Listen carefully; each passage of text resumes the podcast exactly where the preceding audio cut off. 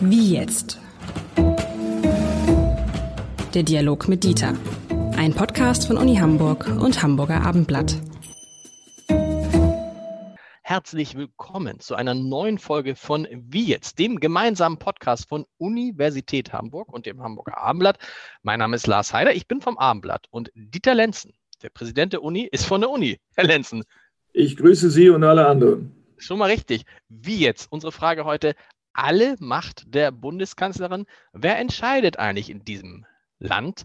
Und das hat natürlich einmal mehr mit Corona zu tun und der für mich seltsamen Entwicklung, kann man das so sagen, dass die Bundeskanzlerin die Ministerpräsidenten so ein bisschen entmündigt hat, ne? Mit der Veränderung des Infektionsschutzgesetzes, so nach dem Motto, ich bin eure Mutti, ihr habt das nicht hingekriegt, ihr bösen Kinder, und jetzt nehme ich euch die Verantwortung da mal weg. Ja, ich meine, das kann man so sehen. Auf der anderen Seite muss man auch sehen, äh, dass, äh, und das wird ja allen beklagt, äh, auf der einen Seite der Zickzackkurs jedes einzelnen ähm, Ministerpräsidenten im Zeitverlauf, mit Ausnahmen, dass dieser Hin- und Her-Kurs nun keine Lösung des Problems ist und das andere die großen Differenzen zwischen den einzelnen Bundesländern. Wenn wir mal schauen, welche Kompetenzen die Bundesländer eigentlich noch haben, außer bei so einer Frage, die ja keiner vorhergesehen hat, dann bezieht sich das ja auf das Bildungswesen, es bezieht sich auf die Polizei. Stellen Sie sich vor, man würde dort so einen Flickerteppich zulassen und sagen, äh, ob es in äh, Bayern Gymnasien gibt oder in Schleswig-Holstein ist eigentlich egal. Und ob es da ein Abitur gibt, bei uns kriegt man das so, äh, dort muss man ein Abitur haben, um in die Hochschulen zu gehen. Das würde ja keiner zulassen. Äh, deswegen gibt es eine Bundesministerkonferenz, die auch besser funktionieren könnte, klar, oder bei den Innenministern ähnlicherweise. Das heißt, es gibt einen großen Bedarf an Gemeinsamkeit und keiner äh, würde dieses Ausmaß an Beliebigkeit zulassen. Jetzt kann man sagen, vielleicht war man im Gesundheitssektor nicht so trainiert was Gemeinsamkeiten angeht. Ähm, sicher ist, äh, dass offenbar immer wieder äh, geschielt wurde nach Volkes Stimme. Es ist ja nett, dass in der Demokratie Volkes Stimme durchschlagen soll, äh, aber das ist ja nicht immer identisch mit dem Richtigen, was von Experten beispielsweise in diesem Fall gesagt wird. Aber dann kann man es doch mit dem Föderalismus auch gleich sein lassen, oder? Ähm, es ist in der Tat eine, ich sage das mal, komische Einrichtung. Äh, wenn Sie es mit vielen anderen Staaten vergleichen und vielleicht auch nur historisch erklärbar. Ähm, das braucht ja eine Zeit, äh, bis ein Land äh, reif ist, mehr Gemeinsamkeit, ähm, vielleicht auch ein Stück weit Zentralismus zuzulassen. Wenn Sie schauen, wie lange es gedauert hat bis zur Gründung des Deutschen Reiches am Ende des 19. Jahrhunderts, da hatten wir nicht 16 Bundesländer, sondern über 300 Staaten auf dem deutschen Gebiet sozusagen, deutschen Sprachgebiet. Ähm, und die einzelnen Machthaber und Interessenträger haben sich Stück für Stück daran gewöhnen müssen, dass das nicht so geht und äh, dass ihnen das selber schadet, äh, wenn sie für alles selber aufkommen wollen und wenn sie alles selbst entscheiden wollen. Das war die Voraussetzung für oder eine der Voraussetzungen dafür, überhaupt, äh, dass Deutschland als Reichsgebiet entstanden ist. Äh, dann äh, haben wir diesen äh, Wahnsinnszentralismus im Dritten Reich gehabt. Und das ist wiederum die Voraussetzung für die neue Differenzierung gewesen. Das sind dann zwar nicht mehr die alten Herzogtümer, obwohl sie ja teilweise sogar schnittidentisch sind, sondern andere Entitäten. Ähm, aber ich sage mal, inzwischen müssen wir uns wahrscheinlich langsam daran gewöhnt haben, dass bestimmte Fragestellungen es notwendig machen, dass es mehr äh, Bundeseinheitlichkeit gibt und nicht, dass jedes Mal ausgehandelt werden muss. Wir werden sonst äh, verlieren. Und nach den napoleonischen Kriegen, das war ja eine der Ursachen im 19. Jahrhundert, dass es überhaupt diese Gründung gegeben hat des Deutschen Reiches, nach diesen äh, Kriegen, wo keiner gewinnen konnte, weil man äh, sich immer zu abstimmen musste, ähm, äh, sind wir natürlich da inzwischen an einer anderen Stelle. Wir haben ja auch nicht 16 Armeen. Das stimmt, aber es ist ja, es ist ja trotzdem trotzdem so, dass der Eindruck entsteht, und das ist, glaube ich, ein fataler Eindruck, am Ende glauben die in Berlin immer alles besser zu wissen. Und wenn man sich Berlin anguckt und also die, das Umfeld, in dem Politik, Bundespolitik gemacht wird, hat das mit dem Rest von Deutschland in großen Teilen gar nichts zu tun. Erstens. Zweitens, es stimmt auch nicht. Wenn ich jetzt Ministerpräsident von Schleswig-Holstein wäre oder Ministerpräsident, äh, Bürgermeister von Hamburg, dann würde ich sagen, hä? was will mir die Merkel denn eigentlich da mal sagen? In Schleswig-Holstein die Inzidenz über die gesamte Pandemie weitgehend unter 100. Ich glaube, wenige Tage über 100, nach wie vor äh, Landkreise unter 50, unter 30. In Hamburg klare Umsetzung der Notbremse. Da gibt es all das schon, was jetzt, äh, was, was die Kanzlerin dann nachträglich beschlossen hat. Ähm, ist sogar noch entschärft werden. Da, da fühle ich mich doch, Entschuldigung, als ähm, Ministerpräsident veräppelt und sage, ich habe alles richtig gemacht und da kann da nicht so ein, so, so ein Gefühl entstehen, dann macht doch euren Kram alleine und man zieht sich dann aus der Verantwortung als, als äh, regionaler Politiker. Ich weiß nicht, ob das äh, zutrifft, dass man sich aus der Verantwortung zieht, sondern man ähm, äh, besteht im Gegenteil mehr auf dieser Regionalität. Nehmen Sie mal Mecklenburg-Vorpommern, da ist ja anders gewesen. Frau Schwesig hat äh, lange Zeit äh, darauf hingewiesen, wie toll das bei Ihnen ist. Und plötzlich muss sie selbst die Notbremse ziehen. Äh, das heißt, im Zeitverlauf kann sich das ändern und es ist weder die Leistung von Herrn Günther noch von Frau Schwesig, auch nicht das Versagen, dass die Verhältnisse sich so entwickelt haben, wie sie jeweils sind. Wenn man so einen Regionalismus will, dann muss man die Grenzen dicht machen, damit sich das nicht dadurch ändert, dass Leute hin und her fahren. Äh, aber das ist genau die Kleinstaaterei, die dann dabei herauskäme. Also insofern glaube ich, wir haben es hier mit einem Restproblem zu tun, äh, auf das äh, die Republik nicht vorbereitet war, dass es auch im Gesundheitssystem eben Gemeinsamkeiten geben muss, wo es um Leben und Tod geht. Und das ist ja wirklich der Fall. Und um das mal zu dramatisieren, ein Teil dieser 80.000 Toten sind gestorben, weil es keine einheitlichen Regeln gab. Das muss man klar sagen.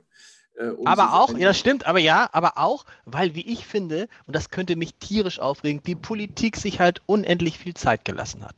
Nach dieser geplatzten Osterruhe, also seit Anfang März haben uns auch alle gesagt, wir müssen was tun, wir müssen was tun, wir müssen was tun. Dann ist die Osterruhe geplatzt und ich sehe noch Anne Will, äh, Anne Will bei Angela Merkel sitzen, umgekehrt, Angela Merkel bei Anne Will sitzen, ja, und dann sagen, sie glauben doch nicht, dass ich mir das noch zwei Wochen angucke.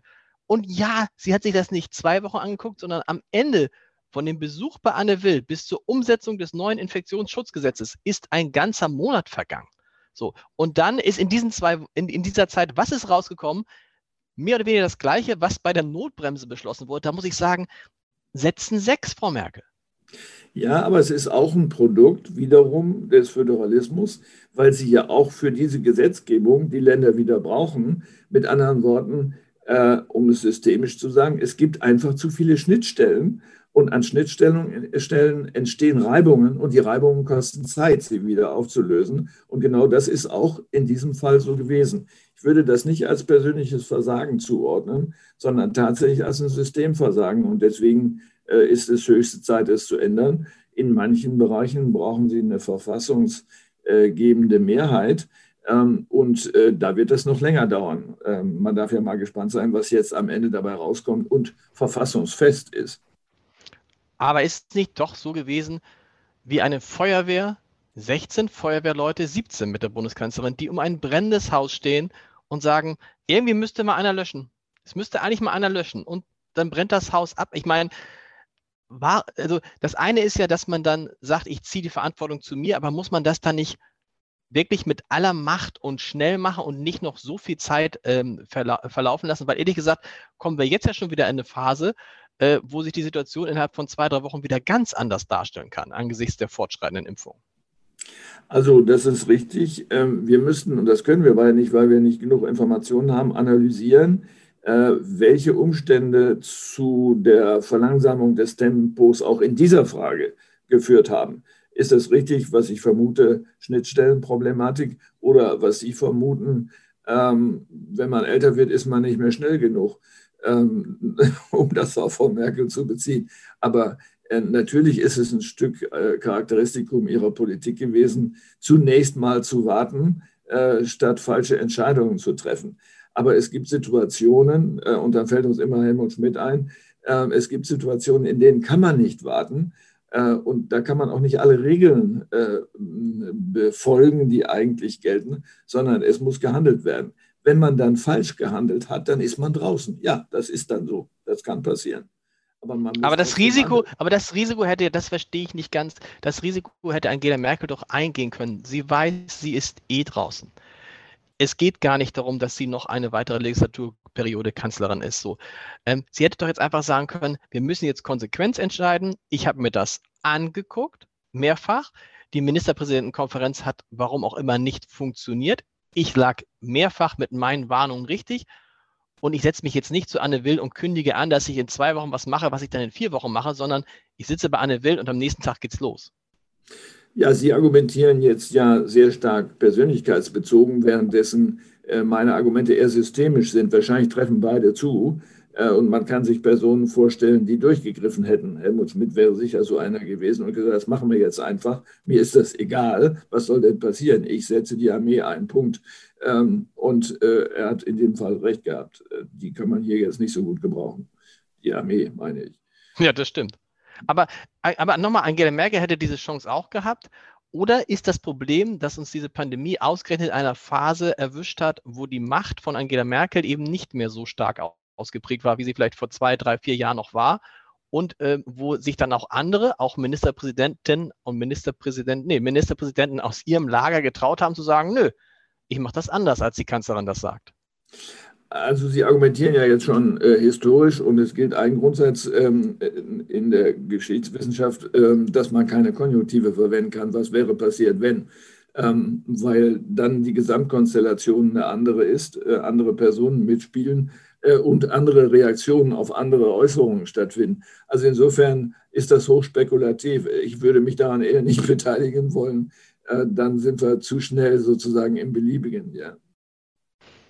Was macht das mit Ministerpräsidentinnen und Ministerpräsidenten, wenn sie feststellen, ähm, die, der Bund zieht die Verantwortung an sich aus der Erkenntnis heraus, wir haben offensichtlich nicht gut funktioniert. Und das Interessante ist ja, dass es seitdem auch eine MPK nicht mehr gegeben hat.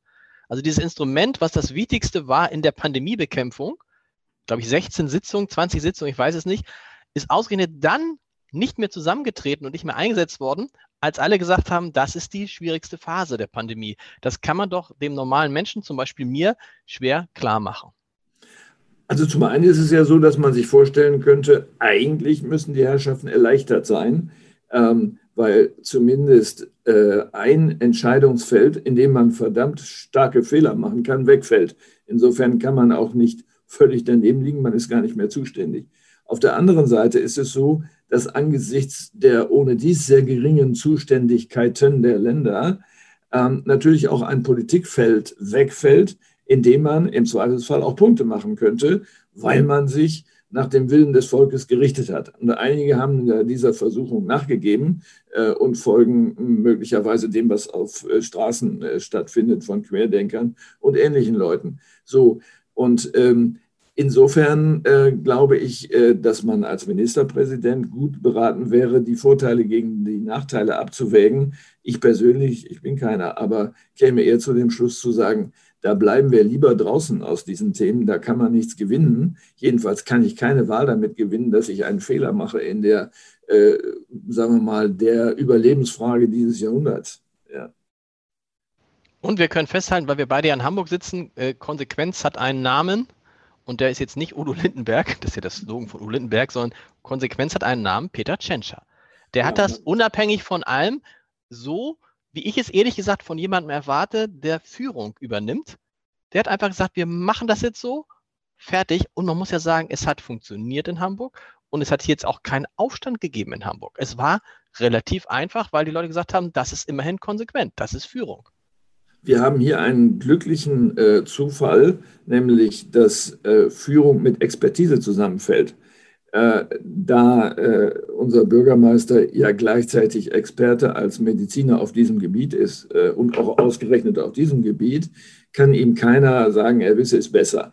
Äh, da er ganz stark auch die Expertisen mit einbezieht und sagt, ich glaube, dass das richtig ist, denn ich kenne dieses Wissenschaftsgeschäft kann er das auch mit voller Überzeugung sagen und mit der Ernsthaftigkeit, mit der er es vorträgt und ähm, mit der äh, er deutlich macht, dass es ihm nicht um ähm, vordergründige Erfolge geht, sondern mit großer äh, Besorgnis äh, um das Ganze, kann man nur sagen, ja, wir sind mal gespannt, äh, wann er eine führende Rolle an anderer Stelle einnimmt. Manchmal würde man es sich sehr wünschen. das ist offensichtlich so, dass jetzt auch viele sagen, Mensch, da ist, da hat ja die SPD einen, den haben wir bisher gar nicht wahrgenommen, weil im Schatten von Olaf Scholz, der liefert aber bisher ein, eine Politik ab, die zum Beispiel viel effektiver, viel klarer und äh, viel ähm, angesehener ist als zum Beispiel die Politik von Markus Söder.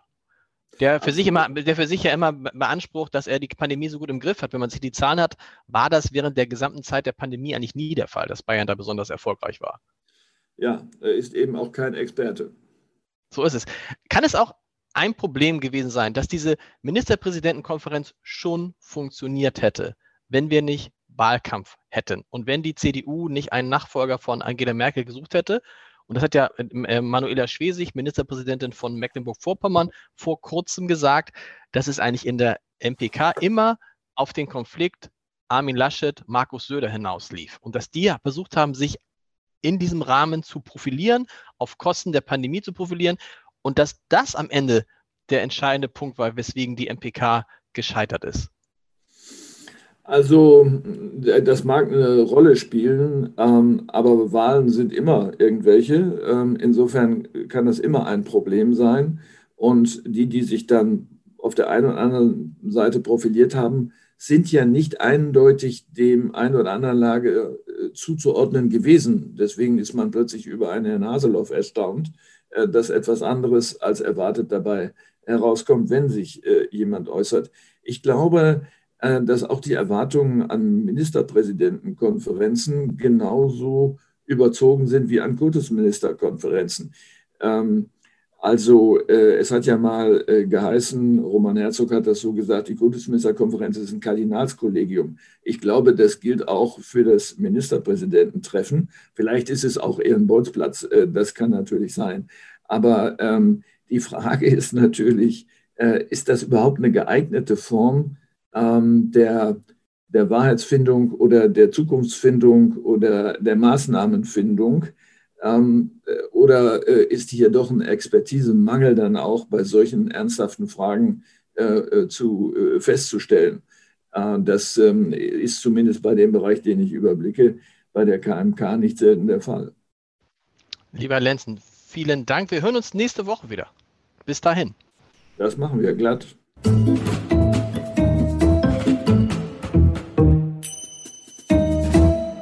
Weitere Podcasts vom Hamburger Abendblatt finden Sie auf abendblatt.de slash podcast.